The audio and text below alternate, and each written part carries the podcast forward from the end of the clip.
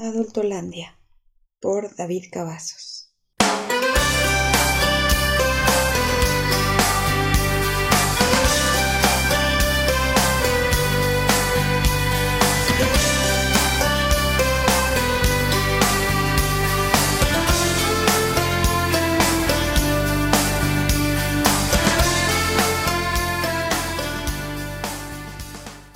Domingo soleado en la carretera, donde siempre hay mucho tráfico para ir a cualquier lugar donde descansar.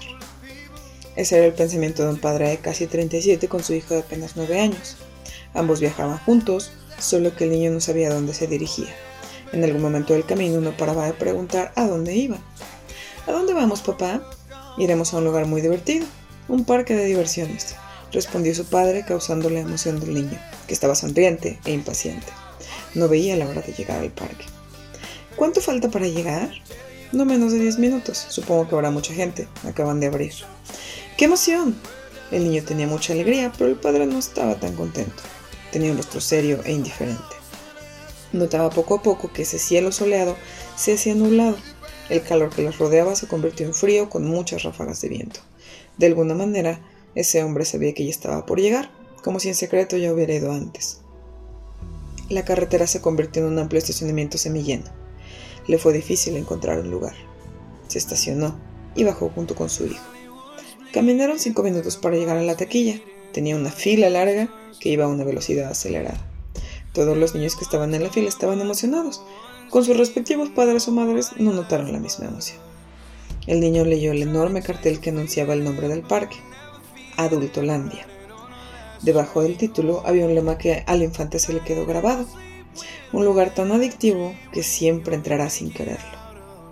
Al niño no le gustó ese lema. Cuando este y su padre llegaron a la tequilla para pagar los boletos, muy caros por cierto, el cajero soltó un mensaje que iba directamente al niño.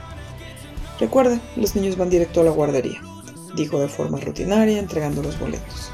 El padre, con un rostro serio, entró junto con su hijo al parque, no sin antes dejar al niño en la guardería. Era al aire libre donde podía observar todas las atracciones del parque. Papá, ¿a dónde vas?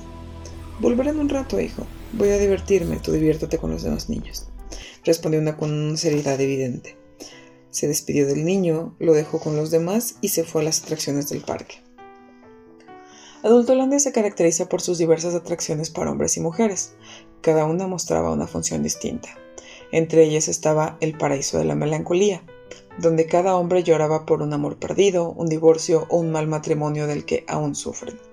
Tenía mucho olor a alcohol y vino. También estaba el simulador de discusiones, donde hombres simulan con mujeres robóticas las discusiones que tienen con su pareja. Con las mujeres aplicaba lo mismo. Además estaba conservación avanzado, donde criticaban el sexo, la homosexualidad, resaltando el peor lado de ellos mismos. Al lado de esa atracción estaba hipocresía avanzada, donde todo lo que criticaban en el juego anterior lo hacían en este. Su función solo era tener encuentros sexuales entre distintas personas, no importaba la infidelidad o la preferencia sexual, todo se valía. El parque contaba con un tiro al blanco con armas reales y personas atadas al frente representando el blanco. Era dedicada a la gente que quería acabar con su vida de una vez. En el auditorio pasaban películas pornográficas o actos de baile de tubo. Regalan cerveza por doquier y los ebrios iban directo al hospital.